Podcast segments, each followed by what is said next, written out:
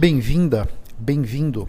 Você está no LideraCast, o podcast sobre liderança e desenvolvimento pessoal, idealizado e conduzido por Otávio Alves Júnior. Eu sou executivo com mais de 20 anos de experiência nas áreas de vendas e marketing.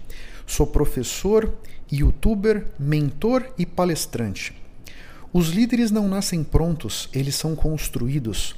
Nesse podcast, eu vou ajudar você a construir a sua melhor versão através de dicas práticas, reflexões transformadoras, insights valiosos, comentários envolventes e entrevistas interessantes. E nunca se esqueça que o impossível existe apenas para quem crê na impossibilidade. Embora o nosso cérebro seja uma máquina espetacular, o nosso cérebro não consegue diferenciar o que de fato está acontecendo na nossa vida com o que a gente pensa sobre o que está acontecendo na nossa vida. Né? Então, nesse exemplo que a gente está conversando, de que de repente um adulto Joãozinho, adulto João, o seu João, acredita que ele não presta para nada. Na medida em que ele tem essa crença dentro de si, ele não consegue diferenciar o padrão de pensamento que ele vai ter para suportar essa crença com o que de fato está acontecendo na vida dele. Então, de repente, as oportunidades estão batendo na porta desse rapaz, mas ele não está conseguindo enxergar, porque o padrão de pensamento dele, de alguma maneira, está fazendo com que ele fique cego. Exato. Né? Porque ele vai sempre tem, ele sempre vai tomar atitudes e vai criar hábitos para confirmar a crença de que ele não serve para nada, né? Em todas as situações da vida dele.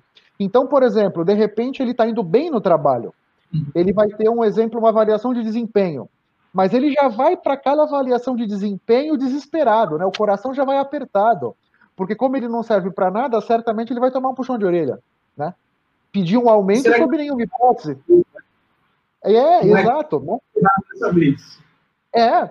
Então, aqui, Armindo, o que eu poderia contribuir com o que o João comentou da, das crenças limitantes é assim: perguntas da gente para a gente mesmo, né? O que eu penso sobre mim?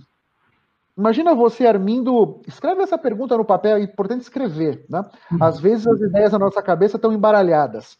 Quando a gente vai escrever, nós temos que ordenar as ideias. Então, o que eu penso sobre mim o que eu penso sobre a vida, o que eu penso sobre as minhas capacidades, o que eu penso sobre o meu trabalho, sobre a minha família, o que eu penso sobre o que eu posso obter na minha vida. Essas são perguntas que vão nos forçar, vamos dizer, a olhar para dentro de nós para responder. E essas crenças vão estar tá todas dentro de nós. Não adianta procurar aqui do lado de fora elas estão todas dentro de nós, né? Então, para encontrar essas crenças que limitam a nossa vida, nós temos que entendê-las e mudar o nosso padrão de pensamento. Não tem outra forma, né? Já que as crenças são construídas por aquilo que a gente pensa repetidamente, nós temos que começar a pensar repetidamente outras coisas coisas diferentes daquilo que a gente pensava quando as crenças foram construídas, né? Então, de repente, eu preciso pensar, eu sou capaz, eu consigo, né? Nesse exemplo que o João comentou agora de aprender a falar inglês, né?